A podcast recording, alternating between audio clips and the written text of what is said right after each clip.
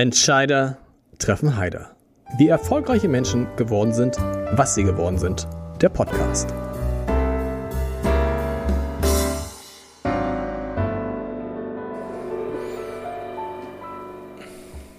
Herzlich willkommen. Mein Name ist Lars Heider und ich habe heute einen Mann zu Gast, von dem eine Kollegin mir neulich sagte, wenn der bei Lanz oder bei Illner ist oder in welcher Talkshow auch immer, dann schalte ich jedes Mal ein und ich glaube, es geht nicht nur ihr so. Er könnte, finde ich, eine eigene politische Talkshow haben. Allerdings gäbe es dann bei den anderen eben das Problem, dass sie einen guten Gast weniger hätten und vielleicht kommt das ja noch mit der politischen Talkshow. Er ist durch seine Bücher vor allem, durch seine beiden Bücher, beide Spiegel-Bestseller, zu einem der journalistisch-politischen Köpfe Berlins geworden. Äh, und ich freue mich jedes Mal, wenn er auch auf die absurdesten Fragen in Talkshows, wo ich immer denke, ich habe die Frage gar nicht verstanden, aber du, lieber Robin, sagst dann immer trotzdem irgendwie eine kluge, kurze Antwort. Und äh, ich freue mich sehr, Robin Alexander ist heute in diesem Podcast zu Gast. Gerade habe ich das große Vergnügen gehabt, äh, Robin, dein Buch Machtverfall lesen zu können, zu Ende lesen zu können und war so erstaunt, schon nach den Getriebenen war ich so erstaunt, habe gesagt, wo, wie, wie kommt der eigentlich da drauf? Und ich habe gelernt, du bist auch ein Getriebener. Du bist nicht von selbst auf die Idee gekommen, diese Bücher zu machen. Ja, ich arbeite immer mit einem Lektor zusammen, mit dem ich auch persönlich befreundet bin und der drängt mich immer. Und sowas brauche ich auch, weil das ist auch ehrlich gesagt eine Heidenarbeit. Und dann ist es schon ganz gut, wenn man einen so ein bisschen im Kreuz hat, der so ein bisschen die Peitsche schwingt und einen, einen da reintreibt. Wie kam, das ist, wie heißt der Jens Dening, richtig? Jens Dening, ja. Ich habe ich hab sogar zwei Leute, mit denen ich zusammenarbeite. Die heißen äh, beide Jens. Jens Dening ist mein Lektor und Jens König ist äh, eine Art Berater. Das ist mein alter, ich war sozusagen sein Lehrling bei der Taz, als ich im Journalismus angefangen hat. Und der hat damals schon immer meine Texte besser gemacht und dabei sind wir bis heute geblieben. Und dann ist, sind die beiden Jenses mal irgendwann auf dich zugekommen und haben gesagt, hast du nicht mal eine Lust, Lust, nach der Flüchtlingskrise ein Buch über die Flüchtlingskrise zu schreiben? Ja, also mit der Flüchtlingskrise war es so, ähm, ich hatte damals den Eindruck, es ist ein irrer Stoff und es ist noch nicht auserzählt. Ja. Und das haben damals ganz viele Leute bezweifelt, weil die dachten, na komm, Flüchtlinge, hör auf, ich kann es nicht mehr hören, war ja damals überall. Und ich hatte die Idee, die Vorstellung, ich weiß so viel darüber und da ist noch mehr und es lohnt noch mal, das richtig aufzubohren. Und ähm, daraus kam die Idee für die Getriebenen, die haben wir dann gemacht. Und jetzt, vier Jahre später, war eigentlich wieder so eine irre Situation, äh, wo man einerseits die ich meine, die Nasen in meinem Buch kennt ja jeder, Söder, Laschet, AKK, Merkel, aber trotzdem kennen wir nicht das ganze Bild. Und ich äh, hatte die Hoffnung, dass das die Leute wieder interessiert und es hat wieder geklappt. Das ist ja das Interessante, wenn man sich so wie ich auch politisch interessiert, denkt man, na Gott, ja, die Geschichten kenne ich alle. Aber wir kommen gleich noch zu einzelnen Aspekten, wo wir denken, ah, okay, die Geschichte mit der Raststätte, wo AKK dann äh, Mike Moring getroffen hat, die kannte ich nicht. Da sind viele Geschichten drin. Mir ist noch vieles klar geworden über Angela Merkel und über Armin Laschet und über alle andere. Darüber werden wir jetzt die nächste gute Stunde sprechen. Dann geht Robin Alexander wohin? Natürlich zu Markus Lanz. Markus Lanz muss eine, lieber äh, Markus, äh, wenn Sie das hören sollten, mal eine Sommerpause machen, dass der Kollege Alexander auch mal Hast, für, weißt du, bist du bei Markus Lanz, bist du alle zwei Wochen gefühlt, ne? Ähm, früher haben mehrere Leute mich darauf angesprochen, aber seit Karl Lauterbach jede Woche bei Lanz ist, äh, bin ich den Ruf, so ein bisschen los, da Stammgast zu sein. Aber es ist schön. Kommen wir zu der Machtverfall. Über die Getriebenen könnte man auch lange sprechen. Ich würde gerne über den Machtverfall sprechen, weil ich stelle mir vor, dass dieses Buch noch schwieriger zu schreiben gewesen ist, weil sich die Lage halt andauernd verändert hat. Man merkt das dem Buch auch an, im positiven Sinne, weil man denkt, die Geschichte ist noch nicht zu Ende, da kommt doch noch was es muss ja irgendwie eine Deadline geben. Du hast, irgendwann musstest du ja abgeben. Wie schwierig war das für dich sozusagen, das alles noch in ein Buch zu bekommen, was da passiert ist? Ja, das war so ein bisschen äh, Schießen auf bewegliche Ziele weil wir hatten mit dem Verlag ausgemacht, wir warten ab, bis die Kanzlerkandidaturen feststehen von der Union und von den Grünen. Und das wusste man ja gar nicht, weil mhm. die haben ja gar nicht so ein Datum rausgegeben. Und natürlich musste ein Großteil des Buches vorher fertig sein. Und dann, als diese Entscheidungen kamen, musste ich die Betroffenen alle nochmal abklappern, mit denen reden und dann auch ziemlich schnell schreiben. Und der Verlag hat das auch mit äh, Operation Warp Speed äh, dann in den Markt gebracht. Irre, irre schnell. Wann war Wann hast du sozusagen die letzte Seite abgegeben? Es war alles lektoriert und das Buch ist erschienen. Wie viel Zeit ist dazwischen vergangen? Weil die Gefahr bestand ja, dass vieles von dem schon wieder, vieles nicht, aber einiges von dem schon wieder überholt ist. Ja, also die, meine Bücher entstehen nicht so, dass ich irgendwie zu Hause sitze und dann ein Riesenmanuskript einschicke, mhm. Sondern ähm, mit äh, den schon angesprochenen beiden Jensen, die kriegen immer wieder Texte von mir. Also wir erarbeiten auch die Struktur, wir stellen die gemeinsam um und die redigieren also schon, während ich noch schreibe. Äh, das hat Vor- und Nachteile. Nachteil ist zum Beispiel, dass man manchmal äh, Sachen anpassen muss, dass sich Sachen verändern, dass man auch nicht weiß, wie es ausgeht. Aber das ist ja im Journalismus immer so. Mhm. Man weiß ja nicht, wie es ausgeht und man muss trotzdem es versuchen, in so eine Dramaturgie zu bringen. Das Beeindruckende an dem Buch sind die vielen Passagen, wo man denkt, okay, da hat er daneben gesessen. Aber ja. wir alle wissen, du hast ja nicht daneben gesessen. Wo, wie kommst du, also wer, wer, wer, es liest, wirklich ist eindrucksvolle Szene, AKK trifft sich mit Mike Moring ähm, zum Beispiel auf dieser Autobahnraststätte, um dann zu sprechen, wie es in Thüringen weitergeht, nachdem der, äh, die FDP den Ministerpräsidenten gestellt hat und die CDU mitgewählt hat. Oder ähm, Angela Merkel geht schwimmen, auch eine meiner Lieblingsszenen von der lieben Kollegin Uta Keseling äh, äh, offensichtlich beschrieben. Wie verifizierst du diese Stellen, wo, wo du den Leserinnen und Lesern den Eindruck vermittelst, ich bin dabei gewesen. Ja, also es gibt natürlich Sachen, wo ich tatsächlich dabei war. Zum Beispiel beginnt das Buch ja mit Merkels Besuch bei Donald Trump. Also ja. Merkel fliegt ins Weiße Haus, sieht den erste Mal. Da hat sie ein paar Reporter mitgenommen und ich war einer davon. Mhm. Dann gibt es so Stellen, hast du ja schon gesagt, das hat die Uta Keseling beschrieben. Ähm, darauf kann man sich verlassen. Es gibt auch eine zweite Quelle dafür.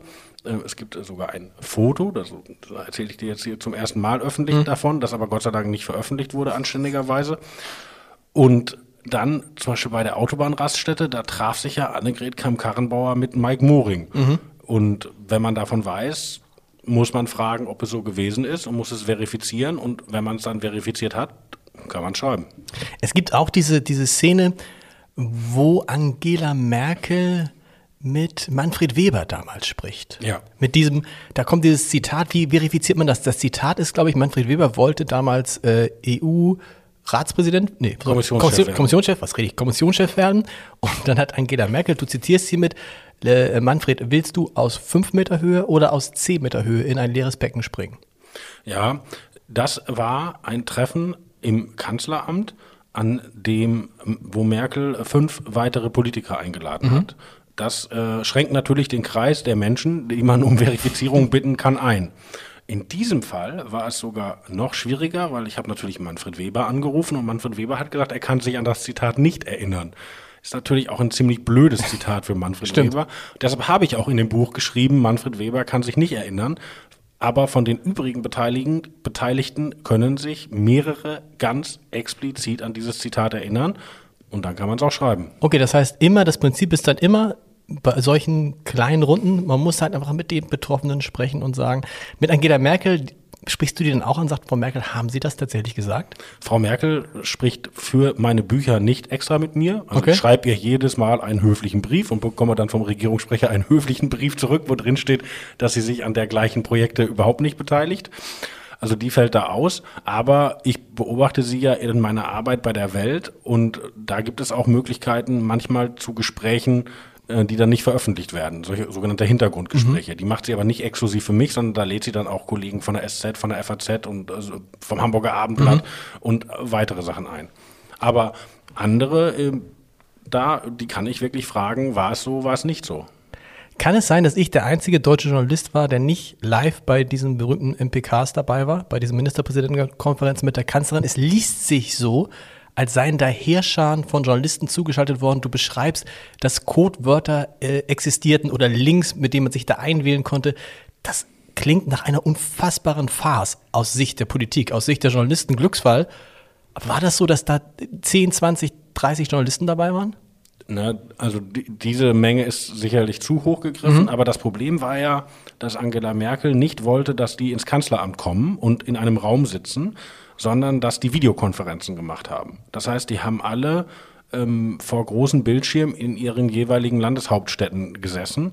Und dann ist es immer so bei solchen Runden, dass Berater dabei sind, dass auch Berater hinzugezogen werden können für bestimmte fachliche Fragen. Und es war halt auch nicht kontrollierbar, wer da im Raum sitzt. Und dann entsteht auch so eine Dynamik, weil ähm, die Ministerpräsidenten, wenn die merken, dass Berichterstattung stattfindet, wollen sie die natürlich auch in ihrem Sinne prägen. Ja? Und, und dadurch hat man diesen Effekt, äh, dass es fast wie ein Live-Ticker wird. Mhm. Wobei, da muss man aufpassen. Auch da braucht man immer die zweite Quelle. Man muss gucken, dass man nicht die Sicht nur einer politischen Richtung darstellt, sondern was ausgewogen macht. das Krasseste war eigentlich nicht die Ministerpräsidentenkonferenzen, sondern diese letzte Sitzung des CDU-Parteivorstandes, wo die sechs Stunden beraten haben, Laschet oder Söder und dann abgestimmt haben. Und äh, das war auch so eine Videokonferenz und auch daraus konnte man detailliert berichten. Und ich denke dann immer, wenn man es kann, muss man es als Journalist auch machen und man muss es auch gut machen. Also man muss immer gucken, dass man es halt fair macht. Hast du, warst du auch mal live dabei, selber live dabei bei solchen Sitzungen? Oder sagt man das nicht? Die Frage stellen heißt sie beantworten. Angela Merkel ist eine der Hauptfiguren. Ich würde mich jetzt gerne so an diesen äh, Figuren so ein bisschen abarbeiten, weil das ist auch das Buch so ein bisschen so. Es, es, es, es wechselt manchmal, aber ich fand das so interessant. Das Buch beginnt bei ihrem Besuch in ähm, bei Donald Trump und es endet nicht, aber du machst, machst einen schönen, schönen Vergleich. Es endet in Schlumpfhausen. Ja, den Begriff Schlumpfhausen habe ich genommen, weil als diese Ministerpräsidentenkonferenzen werden ja zum Schluss fast dysfunktional. Ja. Darum gibt es ja auch überhaupt diese Bundesnotbremse, die ja vom Parlament beschlossen wurde, weil die Ministerpräsidenten es nicht mehr geschafft haben. Und die streiten sich so sehr und in diesem äh, Streit äh, geht Markus Söder den Vizekanzler Olaf Scholz an und äh, sagt ihm, grinsen Sie hier nicht so schlumpfig herum. Ja, und, und Merkel hat sich wahnsinnig darüber geärgert, weil das ist alles überhaupt nicht ihr Stil. Also weder diese Durchstechereien sind ihr Stil, noch dieses Persönlichwerden und dieses Dysfunktionale hat sie geärgert, dass es nicht funktioniert hat. Und ich finde, darum schreibe ich Machtverfall, weil dass eine deutsche Kanzlerin im Weißen Haus sozusagen als Gegenpart, als historische Gegenfigur zum amerikanischen Präsidenten auftritt, so viel Macht hatte noch nie ein Kanzler. Und dass dann aber die gleiche Person ihre Corona-Regeln nicht mehr umgesetzt kriegt. Sie sagt es ja auch ganz offen. Sie mhm. sagt, was wir hier beschließen, das reicht nicht. Ja? Mhm. Also du, du kannst die mächtigste Frau der Welt sein und Ohnmachtsgefühle haben. Und, und darum Machtverfall, das ist sozusagen die, die Fallhöhe, wenn du so willst. Äh, hat diese besondere Beziehung, die besondere Art und Weise, wie sich die Kanzlerin in der Corona-Krise benommen hat, auch damit zu tun, du beschreibst es zumindest so, dass sie selber richtig große Angst hatte, nicht nur was mit Deutschland passiert, sondern auch Angst, dass sie dieses Virus bekommt? Ja, also äh, Frau, Frau, Merkel hat Corona super ernst genommen. Mhm. Ähm, ich persönlich halte das für eine Stärke oder für eine Qualität, weil zum Beispiel Boris Johnson in Großbritannien hat drei, vier Wochen gebraucht, bis er es geschnallt hat und das hat dem Land da nicht gut getan. Und du erlebst nichts, hast ja bei anderen Politikern, Jens Spahn wird mal erwischt in so einem Krankenhausaufzug, wo sich alle reindrängeln. Armin Laschet setzt mal die Maske falsch auf. Das, das, davon wirst du bei Merkel nichts finden. Sie nimmt diese Regeln wirklich wahnsinnig ernst und äh, sie hat konkrete Furcht, was macht Corona mit dem Land, aber will auch um jeden Preis selber vermeiden, sich anzustecken. Sie hat, es gab eine Anweisung auf einem Gipfel, schreibst du, an andere Politiker, bitte geben Sie der Kanzlerin nicht die Hand. Eine explizite Anweisung, die man eigentlich gar nicht mehr sagen musste, aber das war ihr nochmal wichtig. Ja, Und, das war ganz ja. früh in der Corona-Krise. Das war die Münchner Sicherheitskonferenz. Ja. Die ist immer Anfang des Jahres. Das ist so eine Art Jahreshauptversammlung der Weltdiplomatie. Ja? Und damals hatte noch überhaupt keiner kapiert, was Corona macht. Also der Chef der Sicherheitskonferenz, Wolfgang Ischinger, hatte sogar extra so ein Panel zusammengestellt, über Corona zu reden. Da wollte aber keiner hingehen, weil die hielten das für so eine chinesische Detailfrage. Da musste Ischinger noch so Praktikanten bitten, sich da hinzusetzen, dass es nicht peinlich wird für die Zuschauer. Und Merkel hatte damals schon geschnallt, dass das richtig gefährlich ist. Und das ist ja so, wenn, wenn Merkel jetzt, sagen wir mal, den chinesischen Außenminister trifft und ihm nicht die Hand gibt, ist es ja sofort eine Story. Mhm. Hatten wir ja mal mit Trump, hat ja mal Stimmt. verweigert, Herrn Stimmt. So, und um das abzubiegen, hat halt die deutsche Diplomatie vorher alle Leute angerufen und gesagt, ist es für Sie in Ordnung, wenn die Kanzlerin Ihnen nicht die Hand gibt und können wir Gesten, weil das ist ja dann immer noch vor Kameras, finden, dass es eben nicht respektlos mhm. aussieht, ja? Und das haben dann auch alle gemacht. Aber das war ihre Initiative und galt damals noch als wunderlich. Und sie hat die Luftströme in ihrer Limousine messen lassen, aus Angst vor den Aerosolen? nicht nur in der Limousine. Sie hat zum Beispiel mal mehreren Leuten erzählt, die, sie hat ja die Kabinettssitzung aus dem Kabinettssaal mhm. verlagert. Der jetzt auch nicht super klein ist, es mhm. ist schon ein großer Saal, in einen Raum, der heißt Internationaler Konferenzraum. Da finden sonst im Kanzleramt Veranstaltung statt mit 150 Leuten, ja. Und da hat das Kabinett getagt und so weit auseinander, dass sie alle Mikrofone brauchten, um sich überhaupt zu verstehen. Also eigentlich totale Einhaltung aller Abstandsregeln. Mhm. Und trotzdem hat Merkel ausrechnen lassen, dass in diesem Raum die Luft siebenmal in der Stunde getauscht wird.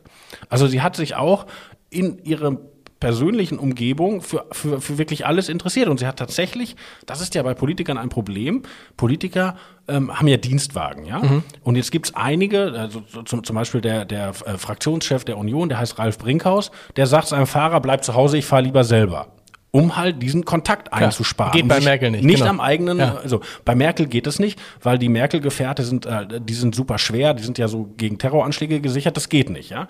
So, und dann hat sie überlegt, wie kommt sie weit weg von diesem Fahrer? Und auch diese Limousinen sind ja kein Fiat Cinquecento, das sind ja große Audis, Mercedes, BMW.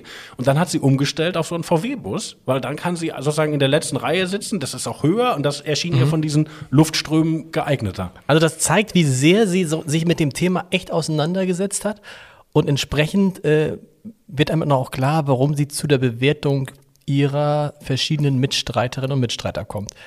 Du schreibst an einer Stelle, dass, und irgendwie habe ich, hab ich das, das passt auch zu meinem Bild, so ein bisschen zu, zum Verhältnis Merkel-Laschet.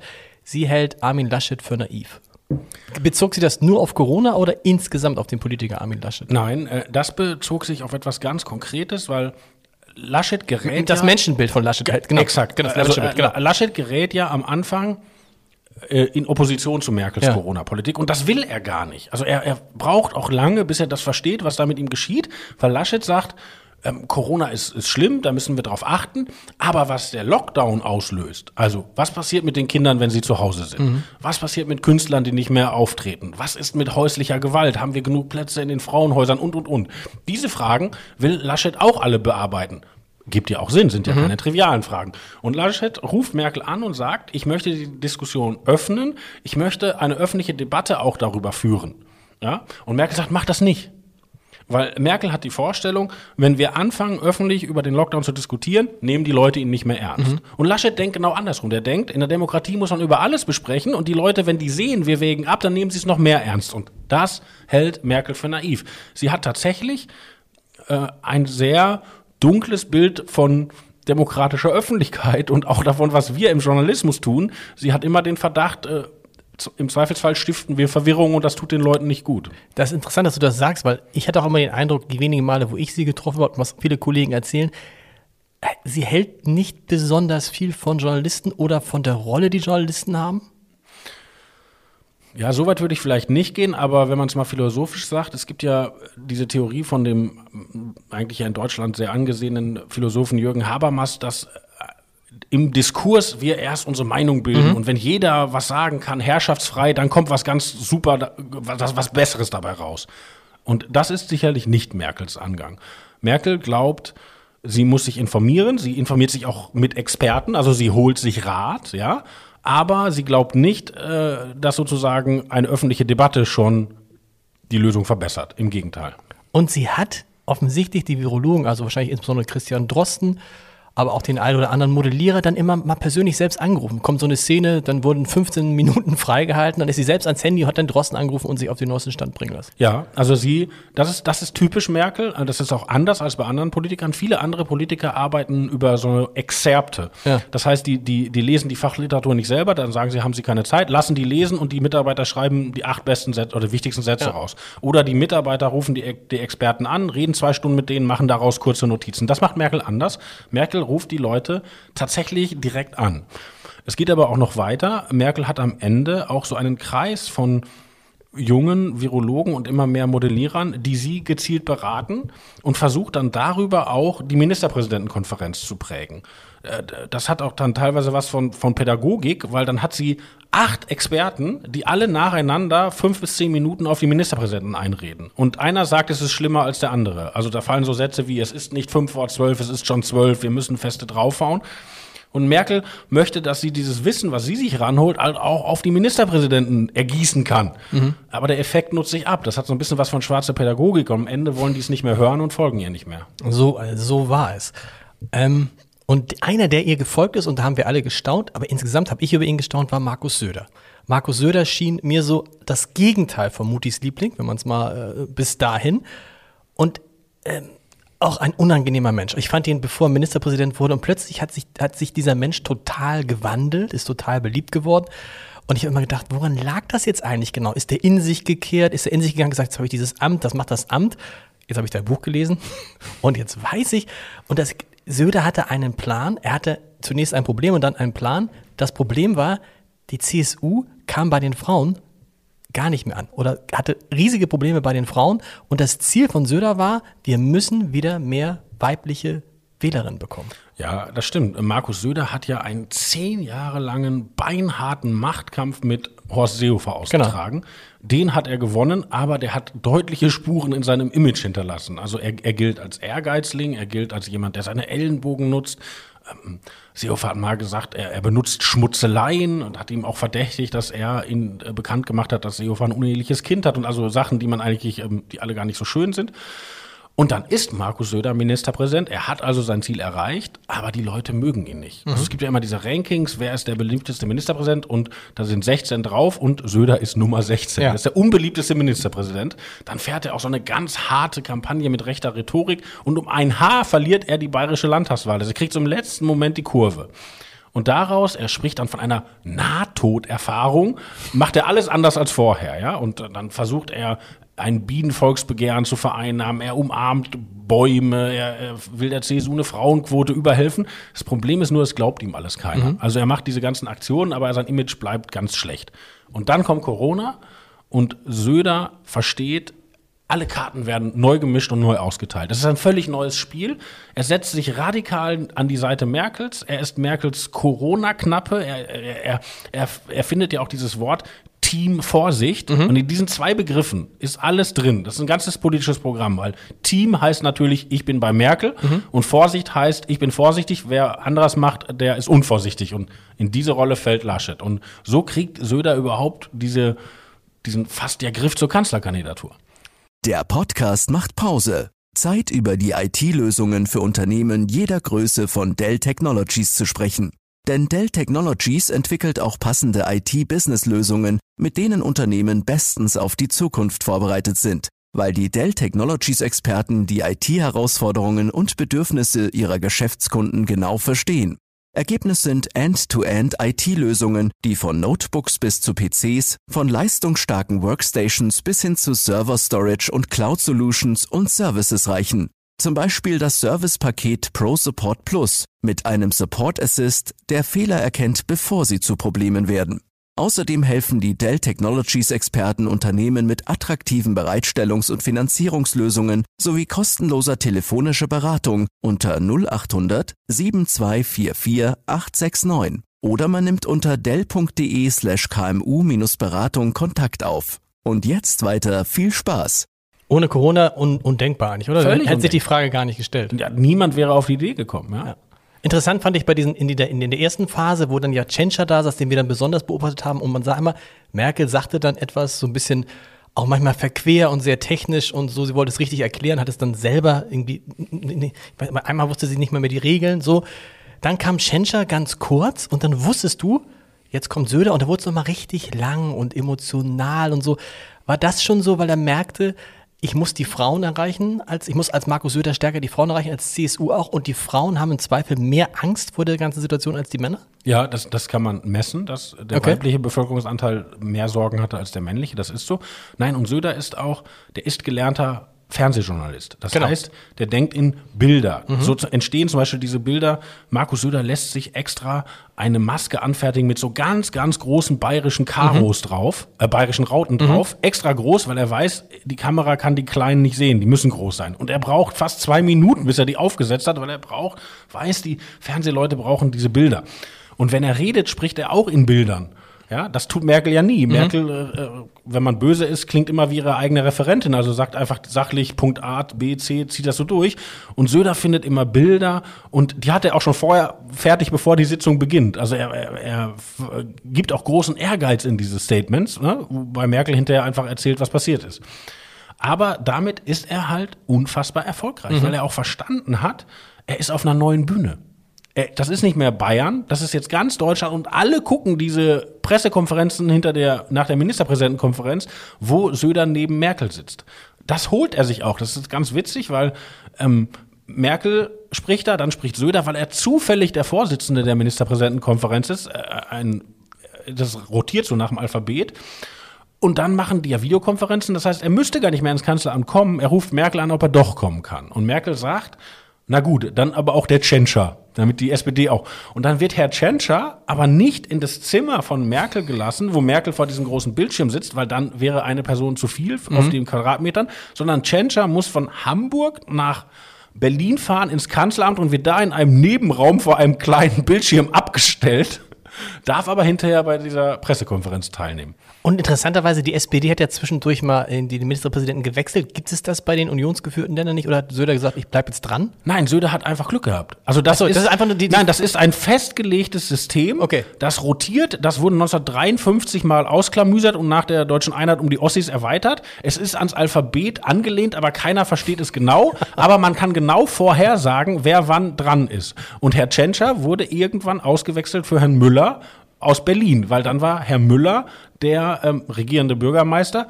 Berlin nach Bayern im Alphabet Ja. war der Vorsitzende der Ministerpräsidentenkonferenz und Söder rückte auf den Stellvertreterposten, den vorher Tschentscher okay, innehatte. okay, okay. Ja. Jetzt- Aber das, oh, also ohne diesen Zufall wäre das alles nicht möglich gewesen. Die- Laschet hatte sich schon ausgerechnet, wann er dran gewesen wäre. es wäre aber erst, äh, ich glaube, im Oktober diesen Jahres. War die Kanzlerin dann, von wem waren Sie mehr beeindruckt im Verla- Verlauf der Pandemie? Von ähm, Jens Spahn, von dem sie ja auch nicht viel hielt, oder doch von Markus Söder wahrscheinlich am Ende, ne? ich kann nicht in ihren Kopf gucken. Ich weiß nicht, ob das beeindruckt ist, aber diese Nähe, die Söder zur Kanzlerin sucht, Ja. die nutzt ihr politisch natürlich massiv. Weil, denk mal zurück an die Flüchtlingskrise. Damals war die CSU die große eigentlich Opposition, wenn man ehrlich ist. Wenn das so in der Corona-Zeit gewesen wäre, das wäre nicht gut gewesen. Also sie nutzt einfach, dass die CSU sie ja bedingungslos stützt. Und es geht ja noch weiter. Die CSU gibt ihre jahrzehntealte Opposition dagegen auf, dass Geld aus Deutschland nach Europa verteilt wird in diesen EU-Recovery-Fonds. Das ist auch wahnsinnig viel wert. Das ist ein Merkel-Projekt, ja. Und äh, Söder geht ja noch weiter. Er sagt ja, in der Flüchtlingskrise hätte er alles falsch gemacht. Er sagt, ich war auf der dunklen Seite der Macht. Ja? Ja. Und, und wenn man das sagt, dann sagt man ja nicht, ich habe einen Fehler gemacht, dann sagt man, ich war böse. Und im Gegensatz heißt das ja, Merkel hat alles richtig gemacht und Merkel war gut. Also das nutzt ihr natürlich. Also sie lässt sich diese Nähe, die Söder sucht, natürlich schon politisch bezahlen. Und sie lässt sich da instrumentalisieren, macht diese, dieses Treffen da irgendwie dieses, im, im, im barocken Umfeld mit der Kutschfahrt. Also, das fand ich irre. Und zwischendrin hat man dann, wenn man das Buch liest, denkt man, warte mal, da war doch noch irgendeine andere Frau in der CDU, die eine Rolle spielt. Ach ja, Annegret Kramp-Karrenbauer. Und ich finde, da hast du den, bei diesem, wenn es um den Machtverfall geht, ist für mich so ein, so ein Sonderstrang der Geschichte der Machtverfall von Annegret Kramp-Karrenbauer, der mir erst durch das, was du aufgeschrieben hast, richtig klar geworden ist. Und ich dachte immer, die hat selbst verschuldet. Sie tat mir, nachdem ich das alles gelesen habe, fast ein bisschen leid. Denn sie ist, wenn man so will, von allen fallen gelassen worden und hat sich auch fallen gelassen gefühlt, insbesondere von Angela Merkel. Ja, Frau Kramp-Karrenbauer ist eigentlich die ausersehene Nachfolgerin. Also eigentlich müsste die jetzt Kanzlerkandidatin sein, Genau. wenn es normal gelaufen wäre. Und sie hat auch ein Bombenergebnis auf dem CDU-Parteitag. Also sie gewinnt gegen Friedrich Merz knapp, aber das ist ja eine große Leistung und sie ist sehr populär. Und dann scheitert sie in ganz kurzer Frist und sie scheitert natürlich an eigenen Fehlern. Sie sch- scheitert aber auch, weil halt äh, andere in der CDU ihr Beinchen setzen, wenn man ehrlich ist. Und sie scheitert daran, dass die Kanzlerin ihr nicht hilft. Und dann wirft sie ja den Parteivorsitz weg und damit de facto auch die Kanzlerkandidatur zwei Wochen bevor Corona beginnt. Das ist ja das Irre. Wenn sie Ja. dran geblieben wäre, Stimmt. wäre es ein völlig anderes Spiel geblieben. Sie hat also eigentlich, wenn man böse ist, ein bisschen die Nerven verloren. Aber sie ist auch zermürbt worden oder man kann fast sagen auch äh, gehetzt worden, weil ihr Parteifreunde einfach nicht geholfen haben, sondern im Gegenteil. Tiefpunkt, dass die Kanzlerin ihr nichts von ihren Rücktrittsgelüsten Gelüsten erzählt hat?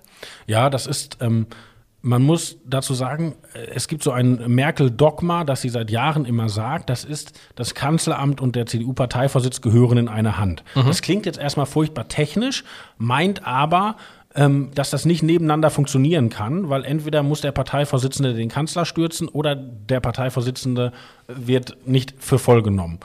Und dann gibt sie im Jahr Entschuldigung. Und dann gibt sie in einer Krise, wo mehrere Landtagswahlen verloren gehen, gibt sie von sich aus den CDU-Parteivorsitz ab. Also sie verstößt gegen ihr eigenes Dogma und sie sagt Kram-Karrenbauer erst fünf Minuten vor der Sitzung Bescheid. Und dann muss Kram-Karrenbauer entscheiden, mache ich das jetzt oder mache ich es nicht, weil Jens Spahn und Friedrich Merz scharren schon mit den Hufen, wollen sie ihr wegnehmen, ja? Und dann macht Frau Kamm-Karrenbauer das, wird Parteivorsitzende und scheitert in diesem Amt, weil dieses Merkel-Dogma hat tatsächlich funktioniert. Ein Parteivorsitzender der CDU neben einem CDU-Kanzler oder Kanzlerin kann nicht bestehen. Und äh, Angela Merkel ist sich keiner Schuld bewusst. Sie sagt, ich zitiere dich nochmal, ich bringe Leute in Position, laufen müssen sie selber. Aber es ist natürlich gerade im Fall AKK, das war ja ihre Wunschkandidatin, irgendwie schon so, dass man denkt, boah, irgendwie gar nichts, gar kein, gar kein, gar kein Gefühl dafür, dass man dann auch eine gewisse Verantwortung hat für so jemanden. Da unterscheiden sich die beiden Frauen wirklich krass. Frau Kamm-Karrenbauer denkt sehr in Loyalitäten. Also sie denkt, ich stürze Frau Merkel im Kanzleramt nicht, ich stütze sie. Im Gegenzug erwarte ich, dass sie mir hilft, weil ich halte zu ihr, dann muss sie auch zu mir halten. Und so denkt Frau Merkel nicht, jedenfalls nicht, wenn es um politische Parteien geht. Frau Merkel denkt, der Aufstieg zum CDU-Vorsitzenden ist etwas, was man bestehen muss. Das ist wie wenn man in eine Löwengrube geworfen wird und man muss sich gegen diese Löwen verteidigen, weil wenn man Kanzler wird, dann kommen ja noch ganz andere Löwen, dann kommt der Putin und der Erdogan und das ist sozusagen wie ein, wer, wer das nicht aushält, der hat es auch nicht im Kreuz Kanzler zu werden. Das ist ein bisschen eine sozialdarwinistische Vorstellung, sicherlich eine kältere Vorstellung, als die Frau Kamm-Karrenbauer hat. Aber andererseits weiß Frau Merkel, wovon sie spricht. Und ich wollte gerade sagen, soweit ist es gar nicht davon entfernt. Und dann hat man gesehen, wie AKK mit zwei Krisen umgegangen ist und da wird die Kanzlerin auch nicht zufrieden gewesen sein. Eine, Rezo, das Video, und du beschreibst es in dem Buch auch nochmal mit dieser Reaktion, das würde der CDU, ist es ja, ist ja nicht, ist ja bei der nächsten Sache, als Greenpeace das C geklaut hat, ist es nicht passiert. Aber da so mit, so- mit so einer Pressemitteilung letztendlich nach zwei Tagen zu reagieren, war das, das das erste große Problem, wo man sagt, oh, Krise kann die nicht, die AKK? So weit würde ich nicht gehen. Sie hat Riso einfach vollkommen falsch eingeschätzt. Ne? Also das war, sie war damals in Bremen, Ja. weil in Bremen ist ein noch junger ähm, CDU-Vorsitzender überraschend gestorben. Sie ist dann dorthin gefahren, hat an der Beisetzung äh, und ist im Auto zurück nach Berlin und arbeitet an einem Rentenkonzept, weil, weil nämlich die, die SPD auch was mit Rente machen wollte und Ja. sie glaubte, sie musste kontern. Und dann rufen ihre Leute sie an und sagen, da ist was im Internet, da müssen wir was machen und sie nimmt das überhaupt nicht für voll. Also sie entscheidet, ähm, dann ihre Mitarbeiter fangen an, ein Gegenvideo zu drehen mit Philipp Amthor, der ja so ein bisschen kultig lustig Ja. aussieht. Und dieses Video sieht echt aus wie Feuerzankbowle mit, mit Heinz Rühmann. Also man weiß nicht, ob die CDU sich damit so ein bisschen selbst auf den Arm nehmen will.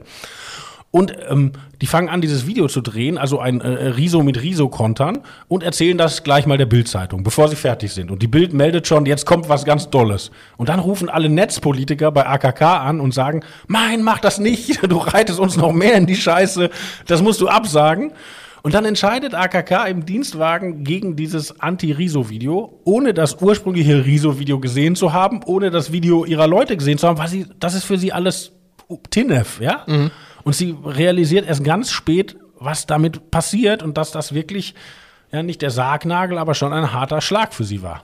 Der zweite ist ähm, die Lage in Thüringen. Die FDP wird mit den Stimmen von CDU, äh, CDU, CDU und AfD, ich krieg's gar nicht zusammen in einen Satz, äh, wird der Ministerpräsident gewählt. Das muss sofort rückgängig, gemacht werden. Merkel äußert sich dazu, obwohl sie auf einer Auslandsreise ist und das ge- ungeschriebene Gesetz ist, auf Auslandsreisen sagt man nichts, aber entschuldigt sich, das ist eine wichtige Lage. AKK muss die Sache regeln, wie ich damals fand, ganz mutig, fährt nach Erfurt, um mit den Leuten zu sprechen. Das ist das, was ich wusste. Und jetzt haben wir festgestellt, sie trifft sich vorher mit Mike Moring, ähm, dem CDU-Chef aus Thüringen, auf einer Raststätte, irgendwie irgendwo vor Thüringen. Nee, um- bei, bei Leipzig. Bei. Leipzig, okay. Sozusagen, äh, wenn man sich vorstellt, Berlin, Okay, Erfurt, in der Mitte der der- A9. auch irre, also auf, auf neutralem Grund, um, um sich zu vergewissern, dass auf jeden Fall ähm, die Kollegen in Erfurt ihren Kurs unterstützen. Ja, das ist so, die, die CDU in Thüringen, die sind so, die haben früher immer regiert und äh, die sehen nicht mehr ein, dass sie jetzt hinter Bodo Ramelow eher die zweite oder dritte Geige spielen. Und ein Teil von ihnen sieht auch nicht ein, dass sie nicht mit der AfD zusammenarbeiten dürfen. So, und diese Leute lassen sich von der AfD austricksen und wählen diesen Thomas Kemmerich, diesen FDP-Mann. Das ist eher, eher eine Dummheit als eine böse Tat. Und dann fallen ja alle über die her und schreiben, wie kann man das machen mit der AfD zusammen? Und die sehen das überhaupt nicht ein. Also sie sitzen da in Thüringen, haben eine komplett andere Meinung als der Rest der Welt und wollen das einfach mal hart durchziehen. Und Merkel ist in Südafrika, in Pretoria und sagt, diese Wahl muss rückgängig gemacht werden. Was in Thüringen die Leute noch mehr auf die Bäume treibt. Und dann sagt Merkel in einem Telefonat mit Kram-Karrenbauer, du musst das jetzt aufstellen. Du musst da hinfahren. Und ihre Berater sagen ihr, mach das nicht. Die Ossis haben doch vorher nicht auf dich gehört. Das kann für dich nur böse enden. Aber Merkel besteht darauf. Und dann ist Kram-Karrenbauer hin und her gerissen und ruft diesen Mike Moring an. Und der sagt, komm, komm, du musst mir helfen, wir lösen das. Und sie weiß aber nicht, ob sie ihm vertrauen kann und sagt, ich will dir in die Augen gucken. Und so entsteht diese Idee, dieses Raststätten-Treffen. Dann treffen die sich auf halber Strecke, Leipzig-Schkeuditz, in der Raststätte und Moring sagt, komm nach Erfurt, die Fraktion wird dir folgen, wir werden diese Wahl von Kemmerich mithelfen, rückgängig zu machen. Und daraufhin fährt, fährt Kram Karrenbauer, aber Moring kann sein Versprechen nicht halten und die Thüringer bleiben bockig und sie erreicht nicht, was sie erreichen muss und damit ist sie eigentlich machtpolitisch tot. Und da war es schon dann, ehrlich gesagt, erledigt, ne? An der Stelle. Ja, dann äh, gibt es noch kleinere Intrigen, die sie weiter schwächen und dann kehrt Angela Merkel zurück aus, den, aus, äh, aus Pretoria, also aus Südafrika, und macht einen Koalitionsausschuss, weil sie hat wahnsinnig Angst, dass die SPD dieses Thüringen-Ereignis nutzt, um aus der großen Koalition auszusteigen. Und ihr Oberziel ist, ich will durchregieren, ich will nicht zu früh aus dem, äh, vor, vorzeitig aus dem Amt raus. Und diesem Oberziel wird alles untergeordnet. Also da wird der Ostbeauftragte der CDU, äh, der, der Bundesregierung, ähm, wird von seinem Amt befreit, weil er Kemmerich gratuliert hatte. Und ähm, aber in, in diesem Manöver ist Angela Merkel das Hemd näher als der Rock und es ist der Rock von Frau Kamm-Karrenbauer und danach gibt sie auf. Interessant auch, was ich nicht wusste, dass ähm, AKK sich dafür stark gemacht hat und auch Merkel gar nicht abgeneigt war, du verbesserst mich, dass Friedrich Merz, der Unterlegene bei der Wahl zum Parteivorsitzenden, schon damals, viel früher als jetzt nach der, nach der, nach der Kandidaten, äh, Kanzlerkandidatenkür, hätte er Wirtschaftsminister werden können. Doch, Er- da war Frau Merkel sehr abgeneigt. War das abge- war ja achso. der Konflikt. Also der Grundkonflikt ist, dass Kram-Karrenbauer muss ja gegen Merz antreten, erstmal als Parteivorsitzende. Genau. Und Merz ist der große Favorit. Der hat Bombenumfragewerte und viele aus der CDU stehen ja wahnsinnig auf ihn. Und Kram-Karrenbauer ringt ihn nieder, muss dafür aber den Konservativen in der Partei Versprechungen machen. Eine Versprechung ist, das heißt Werkstattgespräch Migration. Das ist eigentlich, äh, dass Kram-Karrenbauer sagt, beim nächsten Mal behalte ich mir vor, die Grenze zu schließen. Ja? Das findet Frau Merkel schon mal überhaupt nicht witzig. Und dann ringt Kram-Karrenbauer halt damit, diese Konservativen und den Wirtschaftsflügel einzubinden. Und Friedrich Merz geht darauf voll ein und trifft sich mit Kram-Karrenbauer und sagt, du hast gewonnen, ich unterstütze dich, du bist jetzt die Parteivorsitzende, aber du musst auch Merkel stürzen. Und ich helfe dir, ich führe meine Truppen für dich ins Feld. Und das tut Kram-Karrenbauer nicht aus dieser Loyalität heraus. Und ganz am Ende, als sie schon verloren hat, als sie schon gesagt hat, sie will nicht mehr Parteivorsitzende sein, als schon Armin Laschet sozusagen im Anlauf ist, da versuchen die ein Team zu bilden, um nicht wieder so Kampfabstimmungen zu machen. Und in dieses Team soll unbedingt Merz. Und Merz bockt aber, weil er sich selber für den Besten hält. Und dann kommt die Idee auf, wir nehmen Friedrich Merz ins Kabinett als Wirtschaftsminister. Für Peter Altmaier. Genau. Genau. Und, und, und Kram-Karrenbauer fragt, die ist ja noch Parteivorsitzende, fragt ihre Stellvertreter, wollen wir das notfalls auch gegen Merkel durchziehen? Genau. Was eine Revolution wäre. Aber die CDU glaubt damals, das ist ja im, im Anfang 20 2020, sie müssen das machen. Und dann rufen sie aus so einer Sitzung, Merkel, äh, Kram-Karrenbauer mit ihren Stellvertretern, rufen sie Merz an. Und Merz sagt, nein, das mache ich nicht, das kann mir nur Angela Merkel selber So, anbieten. rum, genau. Und das hat sie nicht Genau. getan. Das hat sie nicht getan. Und, genau. und, und damit ist, die, damit ist äh, dieses Ding gelaufen und damit ist auch wieder der neue Konflikt, weil Laschet muss dann ja auch noch mal Merz besiegen. Ja? Also das ist ja schon eine Familiengeschichte, wo sich einiges wiederholt, aber in immer krasseren Nuancen eigentlich. Welche Rolle hat Armin Laschet bei der Ablösung, Ablösung, bei dem Rücktritt von AKK gespielt? Armin Laschet hält sich immer die Option offen, dass er kanzlerfähig sei. Und wenn er darauf angesprochen wird, dann sagt er, das erwarten eigentlich die Landeskinder von NRW, weil das das größte Bundesland ist. Aber tatsächlich sucht er dann seine Chance auf den CDU-Parteivorsitz und man muss es so sagen, er hilft Frau Kramp-Karrenbauer auch nicht in ihren Schwächen, sondern er eher Er weist eher dezent darauf hin. Genau, er richtet einen Scheinwerfer darauf, Genau. das muss man so sagen, Ja. ja. Und als Frau Karrenbauer dann den Parteivorsitz hinwirft, muss er ihn nehmen. Er hätte ihn nämlich gerne lieber noch ein bisschen später gehabt, äh, weil die Herren hatten sich das so gedacht, Frau Karrenbauer reibt sich im Gegenwind auf und wenn es dann interessant wird, greifen sie selber nach der Kanzlerkandidatur.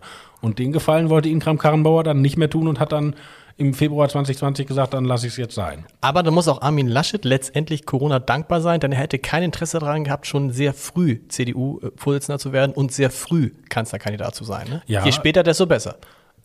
Ja, das hat Laschet immer so analysiert. Aber er gerät natürlich in Corona in diese Rolle des Lockerers und in diese Rolle, der plötzlich Merkel fernsteht. Und das sind gefährliche Rollen. Also um ein Haar hätte er das nicht überlebt, weil darüber kommt er ja in diese epochale Auseinandersetzung mit Markus Söder. Erklär mir mal das, das, das Erfolgsrezept von Armin Laschet. Ähm, du schreibst, er ist, seine Politik ist immer ein sowohl als auch. Du schreibst, dass ein Prinzip ist, dass er Unterlegene immer einbindet im Nachhinein. Das hat auch Jens Spahn ganz beeindruckt. Er ist, äh, er sagt von sich selber, ich bin vielleicht nicht der, der sich am besten präsentieren kann, aber dafür bin ich Armin Laschet. Er hat viel Schimpfe gekriegt für, was heißt Schimpfe, aber viel Kritik gekriegt für seinen, diesen legendären Auftritt bei, was heißt legendär, bei Markus Lanz, wo ich immer nur sagen kann, ich saß mit meiner Frau davor. Meine Frau ist nun wirklich keine CDU, CSU-Anhängerin und sagte, den finde ich ja nett. Das ist ja mal ein Mensch, das ist ja nicht nur so eine Maschine. Warum hauen die alle auf ihn ein? Das ist ein netter, freundlicher, sympathischer, emotionaler Typ. Und am Ende hat ja auch diese Emotion ihn auch bei dem äh, CDU-Parteitag getragen. Woran erinnern sich die Leute? Doch an, an, ich kann dir nicht sagen, was Norbert Röttgen gesagt hat. Ich kann dir nicht sagen, was Friedrich Merz gesagt hat, aber ich kann mir diese äh, Medaille da oder diese, dieses, äh, dieses äh, Ding da von dem Vater von Armin Laschet, daran kann ich mich erinnern. Laschet ist jemand, der ziemlich untypisch für unsere Zeit sich sehr frei macht von Stimmungen und Umfragen. Also der macht einen Plan und den zieht er dann durch. Und wenn wir zehn Leitartikel schreiben, das ist alles falsch, zieht er ihn trotzdem durch. Und wenn die Umfrageinstitute sagen, du stehst schlecht, dann zieht er auch durch. Und das hat ihn schon zu ganz spektakulären Erfolgen gebracht. Also, dass er überhaupt als NRW-Ministerpräsident Hannelore Kraft geschlagen hat, hätte vorher keiner gewettet. Ein paar Wochen vor der Wahl stand er ganz schlecht da. Dass er gegen Merz im Parteivorsitz gewinnt, war auch nicht gemähte Wiese. Dass er gegen Söder gewinnt, als in dieser Schlacht um die Kanzlerkandidatur, war auch offen. Und dass jetzt, nachdem er Kanzlerkandidat ist, seine doch eigentlich sehr ähm, starke Gegenspielerin Annalena Baerbock von den Grünen sich innerhalb von wenigen Wochen ein bisschen in die Misere reitet. Auch das hätte niemand für möglich gehalten. Also Laschet ist jemand, der notorisch unterschätzt wird. Und Söder hat ihn auch unterschätzt, weil er dachte schon, du schreibst es in deinem Buch, ich bin's. 18. April war das, glaube ich. 18. April dachte Markus Söder, der Laschet verzichtet heute. Ja, das war ja so. Ähm, die CDU hatte Laschet im Vorstand auf den Schild gehoben. Genau. Und dann hatten sie aus Bayern eine Empörungswelle in der CDU gestartet, weil die alle dachten, der Armin hat so schlechte Umfragewerte, mit dem gewinnen wir einfach die Wahl nicht. Der sieht im Fernsehen nicht so gut aus. Also die CDU fand nicht, dass Laschet irgendwas sachlich falsch gemacht hätte. Sie dachten einfach, er hat es nicht im Kreuz, den Wahlkampf zu Ja. gewinnen. Und diese Empörungswelle schwappte durch die CDU und der Plan war, dass sie einen nach dem anderen umwirfen und am Ende nehmen sie halt doch Söder. Und da fielen ja auch Leute um. Ne? Also da, der erste war Tobias Hans aus dem Saarland, dann Rainer Haselhoff und im, im Team München hatten sie die Wahrnehmung, wir schaffen es. Und dann gab es auch einen Anruf bei Markus Söder von einem CDU-Ministerpräsidenten, wir haben den Armin soweit. Und dann ist Söder, konnte es gar nicht erwarten, ist von, der wohnt in Nürnberg, ist von Nürnberg nach Berlin nicht mit dem Auto gefahren, was auch nur dreieinhalb Stunden gedauert hätte, sondern mit einem Learjet geflogen und in die letzte Besprechung im Reichstag gekommen, wo er dachte, wenn er wieder rauskommt, ist er Kanzlerkandidat. Kam aber anders. Was sagt das über Armin Laschet? Dass man, also das eine ist, dass, dass man ihn unterschätzt. Das andere ist aber auch, dass er genau, genau wie Merkel mit einer anderen Strategie ein extrem machtbewusster und eben dann auch erfolgreicher Politiker ist. Ja, also Kanzlerkandidat oder dann Kanzler wird niemand, der nicht äh, von morgens bis abends Macht atmet. Das sind die alle. Aber tatsächlich, Laschet ist auch jemand, der ein sehr unabhängiges Bild von sich selbst hat. Also man kann bei Markus Söder sehen, Söder analysiert Stimmungen, Söder versucht Stimmungen zu entsprechen, Söder versucht modern zu sein und Laschet macht einfach sein Ding. Der, der hat, macht einen Plan und zieht das durch. Und Söder ist, das Gefühl, Söder spielt viel, oder versucht viel mehr noch mit Journalisten zu spielen. Es gibt diese, diese Szene in der Amazon-Doku äh, vom Bild, wo dann Julian Reichelt am Handy ist und offensichtlich mit Markus Söder telefoniert und auflegt und sagt, oder weggedrückt und sagt, das war der, der Söder, der Markus, so. Das, da scheint es ja eine Nähe zu geben. Man hat das Gefühl, bei Armin Laschet gibt es diese Nähe so direkt nicht oder täuscht das? Zu bestimmten Journalisten oder Doch, das, das täuscht. Also Ja? auch Laschet hat natürlich, medi also mediale Kontakte sind ja Teil des Machtspiels. Das, so, und das, das kann Laschet auch. Er kommuniziert nur anders. Also da, äh, zum Beispiel diese Idee von Markus Söder, in der Corona-Pandemie ist, weil die Leute sich so viel Sorgen machen, ist der, der den härtesten Schutz verspricht, der populärste. Mhm. Und äh, Laschet hatte halt die Idee, die Leute machen sich Sorgen, aber nach ein paar Wochen werden die Leute auch ins Grübeln kommen. Ist das alles richtig so? Könnte das nicht anders sein? Und er wollte halt eher diesen abwägenden Teil ansprechen. Wir kommen noch mal ganz kurz. Oh, man könnte stundenlang mit dir reden. Es ist noch schon eine Dreiviertelstunde. Ich werde verrückt. Markus Lanz muss warten. Heute Abend, Markus Lanz, etwas. Ist, guckt das überhaupt heute Abend jemand? Ist es nach Fußball dann? Ja. Oder ist es parallel, ist parallel zum Fußball? Naja, auf jeden Fall ist es nicht morgen, wenn Deutschland spielt. da sieht man auch, wann wir diesen Podcast aufgenommen haben. Ups, macht nichts. Ähm, die Grünen. Die Grünen schreibt äh, ein, ein, ein kluger Kopf, nämlich du. Die neuen Grünen sind vor allem Habecks Werk. Ähm, könnte man jetzt lange drüber sprechen. Die Frage natürlich, wäre dann am Ende doch der bessere Kandidat gewesen? Das ist eine schwierige Frage. Ähm, das entscheidende Argument für Frau Baerbock war ja, dass sie eine Frau ist. Und ist das ist, innerhalb, ist es ein, das entscheidende Argument innerhalb der Grünen oder auch das entscheidende Argument grundsätzlich? Ich dachte immer, ein entscheidendes Argument war, sei auch gewesen, dass sie sich mit Politik und im Detail besser auskennt. Ja, das ist dann viel geschrieben worden von Kolleginnen, die ihr sehr nahestehen und sie ist schon sehr fleißig. Mhm. Ähm, aber auch Habeck ist nicht, also Habeck haben wir Journalisten ein bisschen Unrecht getan, weil, wenn du dich erinnerst, 2019 war der ja mal äh, ein paar Monate kurz vor Jesus Christus in der mhm. Wahrnehmung. Und dann wurde der zu so einer Philosophenkönig-Figur hochgeschrieben, ja. Aber der war ja zum Beispiel in Schleswig-Holstein auch schon mal fünf Jahre Minister. Ja, klar. Also im Gegensatz zu Frau Baerbock übrigens. Und äh, also ich glaube, dass äh, diese Idee, dass der Mann nur so eine Luftpumpe wäre, die stimmt nicht. Mhm. Der ist halt jemand, der sehr konzeptionell über Politik nachdenkt und das auch offen macht. Das ist der Unterschied zu Merkel. Merkel denkt auch nach, aber lässt sich dabei nicht erwischen. Mhm. So, und die Idee, was für Baerbock sprach, war einmal, sie ist eine Frau und das ist im grünen Kosmos ein Wert an sich. Und die Idee, dass man mit einer jungen Frau auch gegen zwei ältere Männer von der, also Scholz und Laschet, punkten könnte. Ich glaube, bisher funktioniert diese Idee nicht so gut, weil die Bürger finden, eine Frau als solche ist immer die bessere. Das teilen nicht alle Bürger. Und dass sie so frisch ist, das sehen die Leute, aber es hat natürlich auch die Kehrseite, dass man sagt, okay, du bist irgendwie tough, du hast Selbstvertrauen, du kannst gut reden, aber hallo, Kanzleramt? So. Willst du nicht mal anfangen mit Bürgermeisterin oder so? So, also diese Überlegung gibt es auch. Und von daher glaube ich schon, dass sich einige in den Grünen heute die Frage stellen, ob sie die richtige Auswahl getroffen haben. Wobei sie ja irrerweise gar nicht getroffen wurde. Stimmt. Das ist ja das Irre. Das haben die beiden ja unter sich ausgemacht. Und äh, Frau Baerbock hat gesagt, pass mal auf, ich bin die Frau, ich gewinne hier, ich gebe dir das einfach nicht. So, also es war eine Entscheidung unter vier Augen. Und jetzt selbst auf dem Grünen Parteitag konnten die Leute ja noch nicht mal nachträglich diese Entscheidung äh, ratifizieren, sondern sie konnten nur wieder für das Führungsteam abstimmen. Also mhm. Also das ist auch irre. Es ist noch nie jemand mit so wenig demokratischer Legitimation Kanzlerkandidat geworden wie die erste Kanzlerkandidatin der angeblich so demokratischen Grünen. Und zwei, haben Sie dabei zwei Punkte vergessen, nämlich das erste, was du gesagt hast, im grünen Kosmos ist das die ideale Kandidatin. Aber Habeck hat ja gerade die Grünen jenseits des grünen Kosmos geöffnet. Das heißt, so, deshalb wäre er vielleicht ähm, der bessere Kandidat gewesen. Punkt, Punkt eins. Punkt zwei, all das, was Annalena Baerbock jetzt erlebt, gucken in Lebenslauf und gucken, was hat sie für Fehler gemacht, das hat Habeck alles schon hinter sich. Diese Phase, er ist der Messias, ist vorbei. Das heißt, es wäre ihm nicht passiert. Diese beiden Punkte hätten klar für Habeck gesprochen.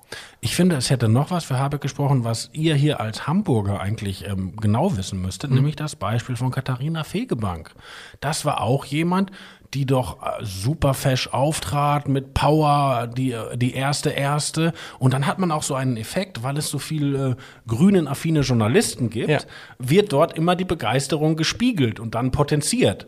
Aber draußen im Land gibt's halt auch noch Leute, die nicht alle geborene Grünen-Fans sind und die fragen sich dann, okay, ist das jetzt wirklich unsere Bürgermeisterin oder wählen wir doch den Tschentscher? Wir sind doch mit diesen blassen Sozis jahrzehntelang gut gefahren. Ist das so. tatsächlich, du schreibst es ja, gibt es eine, aus deiner Sicht eine Nähe gerade bei öffentlich-rechtlichen Journalisten zum, zu den Grünen? Ich würde das nicht auf einen öffentlich-rechtlichen Bereich beschränken, aber dass die Grünen in den letzten Jahren eine deutlich wohlwollendere Presse hatten als die Sozialdemokraten und die Christdemokraten, das kann man überhaupt nicht leugnen.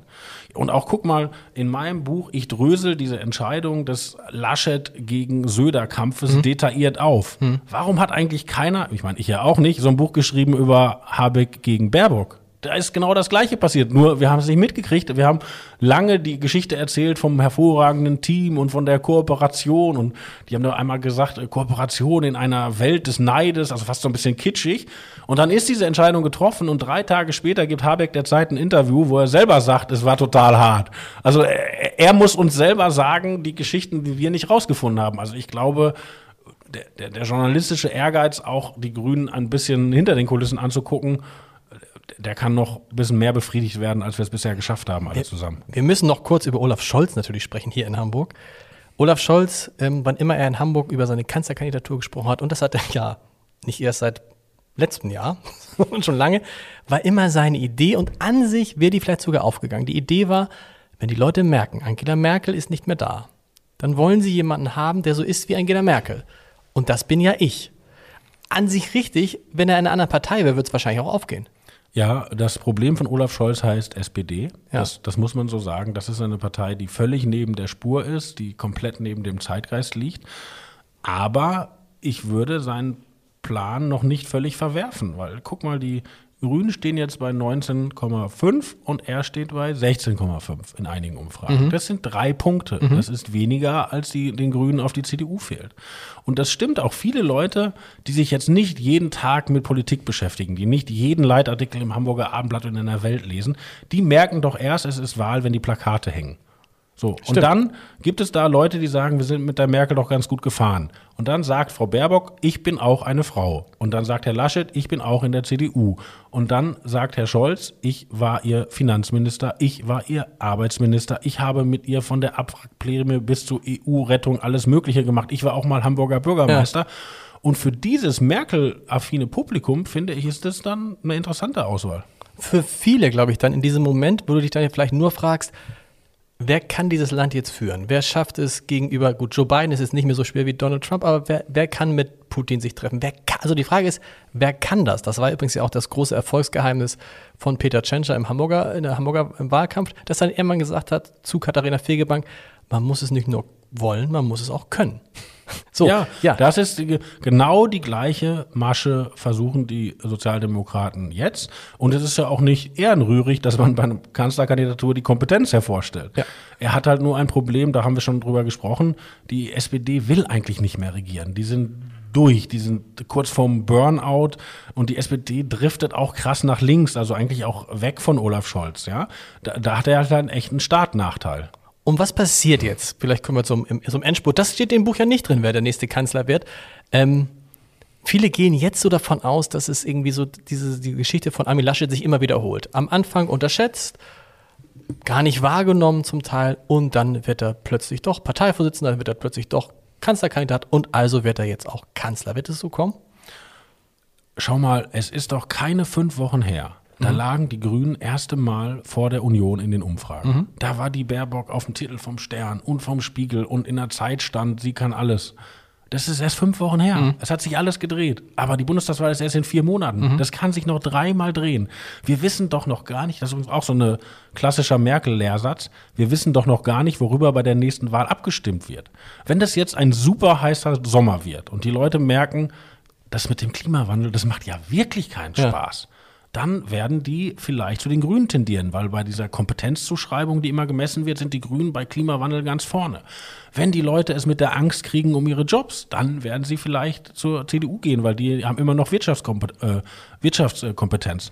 Wenn die Delta-Variante, der Delta-Mutant um die Ecke kommt und wir müssen alle wieder äh, Homeschooling machen mit unseren Kindern, haben wir eine ganz andere Stimmung, als wenn wir nach drei Wochen Italien aus dem Urlaub kommen und sagen, eigentlich ist das Leben schön. Also das ist alles noch völlig offen. Äh, an die Hörer, es bleibt spannend, schalten Sie wieder ein. Warum hast du hast ja auch selber mal einen Podcast gehabt, warum machst du keinen mehr? Zu viel. Ich hatte ja mal einen bei Gabor Steingart und ähm, dann, als das Buch anlief, dachte ich, ich muss ein bisschen hier und da abspecken. Ja. Aber jetzt im Wahlkampf mache ich wieder einen mit meiner Kollegin, Kollegin Dagmar Rosen. stimmt, ach ja, stimmt, genau, richtig. Und Und da das muss ich nur die Hälfte machen, die andere Hälfte macht Dagmar. nächstes Buchprojekt, der Verlag, nach so, wenn du so zwei Erfolge hast, kommt der Verlag wahrscheinlich relativ, spä- äh, relativ schnell und sagt, Herr Alexander, was ist denn das, was machen wir denn als nächstes? Ja, da- also das, ich würde schon wieder einen Buchvertrag kriegen, da- das glaube ich schon. Aber ich, es muss jetzt erstmal was passieren, weil Ja. man weiß es ja auch nicht vorher. Also die, dieses Corona-Finale, dieses Finale Merkel und AKK, dieses Finale Laschet-Söder, das hätte ich dir doch vor vier Jahren noch nicht mal skizzieren Nee, können. genau. Ne? Also, und deshalb muss jetzt erstmal wieder was passieren, bis ich das nächste Ding schreibe. Du könntest jetzt auch eigentlich doch nur noch als Autor arbeiten, oder warum machst du noch dieses tägliche Geschäft als äh, stellvertretender Chefredakteur der Welt, Politik, Autor? Also erstmal bin ich gerne Journalist und zweitens ist das natürlich auch so, ähm, Politiker reden ja nicht mit mir, ähm, weil ich so ein äh, netter Kerl bin, sondern weil sie wissen, dass sie über mich Leser und Hörer und Zuschauer erreichen. Und da hilft es schon, wenn man bei einem Medium arbeitet, das Leser, Hörer und Zuschauer hat. Aber ist das Entscheidende nicht gewesen, dass du so dermaßen oft in diesen Talkshows warst, die für Politik relevant ist, dass man, wird man dann anders behandelt als Redakteur? Also der gleiche, nehmen wir, nehmen wir an zwei Redakteure. Beide genauso gut. Fällt mir jetzt Markus Feldenkirchen vielleicht ein, der ist auch ab und an mal irgendwo zu sehen. Auch ein tolles Buch geschrieben ähm, über Martin Schulz. Aber in der Wahrnehmung ist sozusagen, bist du sozusagen der politische Journalist, der am häufigsten im Fernsehen zu sehen ist. Und das macht doch wahrscheinlich auch mit Politikern was, weil sie auch, wenn sie, vielleicht auch mit Politikern, die dich vorher gar nicht so wahrgenommen haben, sagen, "Mensch, der ist ja andauernd da, muss ich mich mal mit dem näher beschäftigen. Ja, ich hatte exakt auch vorher schon Zugänge und ich hatte auch mal einen Journalistenpreis gewonnen und man kannte mich. Theodor Und- Wolf-Preis, nicht Ja, irgendwas, genau. Und äh, ich bin eigentlich ein äh, Aber es kann ja vielen Politikern, also ich glaube, äh, Angela Merkel ist das egal im Zweifel. Ja, Ja. Angela Merkel braucht auch nicht mich in Talkshows. Ja. Also das ist schon, eine- aber ähm, ich bin eigentlich ein, ein, ein äh, Sonderfall, weil normalerweise läuft das ja so: äh, Leute sitzen im Fernsehen rum, werden populär und schreiben dann ein Buch. Also die Stimmt. mit mit Fernsehnasen verkauft man Bücher. Und bei mir war es umgekehrt. Ich hatte ja erst die Getriebenen. Und das wurde ein Erfolg und dann war ich auch mal bei Markus Lanz und den anderen. Also bei mir ist es so, die Buchnase wurde ins Fernsehen gesteckt, äh, war da wahnsinnig nervös, hat aber irgendwie funktioniert. Aber da, normalerweise ist es immer umgekehrt. Wo, wann genau warst du nervös? Weil das nervös ist, äh, oder ist, ist jetzt gar nicht mehr nervös? Weil du sitzt ja immer total entspannt. Na, ich hatte ja, äh, da, da, das ist ja, glaube ich, schon im Vergessen anheimgefallen. Vielleicht sollte ich es auch nicht in Erinnerung rufen, mache ich aber doch. 2013 kam ja Stefan Raab auf die Idee, in Pro7 im Wahlkampf eine politische Sendung zu machen. Stimmt. Die hieß Absolute Mehrheit. Stimmt. Und damit, damals hat mich der Raab angerufen, ob ich sozusagen sein Sidekick werden kann. Also sein äh, Politik total vergessen, genau, Ja. Und das habe ich gemacht. Das war auch super. Also das, da habe ich wahnsinnig viel über Fernsehen gelernt. Der Raab hatte ein echt äh, tolles Team. Da war noch Ma Martin Kess dabei, der jetzt den Podcast mit Charlotte Roach macht. Also super Leute, total nett. Aber damals haben im politischen Berlin alle gesagt, bist du verrückt? Mach das nicht. Das ist nicht ernsthaft genug und du wirst deine Karriere ruinieren und so. Und danach passierte aber jahrelang nichts. Also da war ich dann damit durch und dann war ich jahrelang so ein ganz normaler Brot- und Butter-Journalist. Bin ich ja eigentlich immer noch, nur ich erzähle es halt auch noch mal im Fernsehen. Was macht das mit Kolleginnen und Kollegen, wenn die sagen, oh, der schon wieder ist der, warum bin ich, eigentlich- warum bin ich eigentlich nicht bei Markus Lanz? Ja, das ist ja, gibt Menschen, die können ein bisschen besser gönnen als andere, aber ehrlich gesagt, äh, da gibt es ja viele Leute, die viele Wege haben, ihre Eitelkeit zu befriedigen. Und wenn du jetzt für das Hamburger Abendblatt oder die Süddeutsche über die Kanzlerin berichtest, dann hast du auch genug Ego. das, das kriegen die Kollegen hin. Letzte Frage, Strategie bei dir, wenn du in den, ähm, ich habe was versucht, mir noch ein paar ähm, Sendungen mit dir angeguckt, immer sehr ernst. Du lachst nicht, so anders als hier, du lachst wenig. Und dann ganz kurze Antworten. Du gibst viel kürzere Antworten. Mir ist es aufgefallen in der letzten Runde mit Maybrit Illner, da hat Lauterbach stundenlang und dann kamst du dazu, zack, zack, zack, zwei, drei Sätze, Strategie, klare, kurze Antworten, ernst bleiben und ansonsten Naja, also ich, ich rede ja über ernste Dinge. So. Und ähm, ich habe die Idee, äh, äh, wenn man so will, mache ich den Job deshalb, weil ich glaube, dass man in der Demokratie die Dinge auch Leuten erklären muss, die nicht Zeit hatten, so viel darüber zu lesen wie man selber. Genau. Also da kommen vielleicht, also vielleicht gucken die, die Sendung oder hören hier unseren Podcast oder lesen meinen Artikel Leute, die haben acht Stunden gearbeitet. Die sind platt. Oder die haben die Kinder noch gehabt. So. Und ich versuche, das einfach zu erklären. Deshalb nutze ich kurze Sätze und deshalb mache ich auch keine Wortgirlanden, weil ich, ich möchte das für die Leute erreichbar machen. D- Deshalb versuche ich auch in den Büchern so zu schreiben, dass da so ein gewisser Sog entsteht, weil dann liest es sich einfach leichter, als ich könnte ja jetzt auch mit dem Fremdwortstreuer drüber gehen, so soziologisch, aber das will ich nicht. Ich möchte, dass das möglichst, möglichst viele Leute erreichen und dass das denen hilft bei der Meinungsbildung. Und so lege ich das an. Und deshalb kann ich dieses Buch auch gerade vielen Leuten in Verlagen empfehlen. Es kommt quasi ohne all diese Anglizismen. Weißt du, wo, wo man denkt, irgendwie, gibt es eigentlich, noch gibt's eigentlich noch deutsche Begriffe? Kommt komplett aus. Es ist einfach Ja, nur also eine, klare, eine klare Sprache. Punkt. Neulich hat mal eine Kollegin gesagt, warum hast du das Buch nicht gegendert? Und ich habe gar nichts gegen Gendern. Und die Kollegin, das war eine, eine nette Kollegin von der Süddeutschen Zeitung, die sagte, sie baut in ihre Texte diese Gender-Sachen ein, damit die Leute darüber stolpern und dann anfangen zu reflektieren, wie Okay. sind die eigentlich so. Viel Glück. Aber ich will nicht, dass die Leute stolpern in meinem Texten, weil die Leute haben in, im Leben schon genug zu stolpern. Also äh, wer, wer sich abends mit meinem Buch hinsetzt, um sich über deutsche Politik zu informieren, den will ich's so leicht wie möglich machen. Und den will ich auch ein bisschen unterhalten, damit er dabei bleibt. Und ich, ich habe keine Message, die Gesellschaft umzubauen, die ich ihm unterjubeln will. Wie in, dem, in diesem Podcast. Lieber Robin, vielen Dank. Gerne.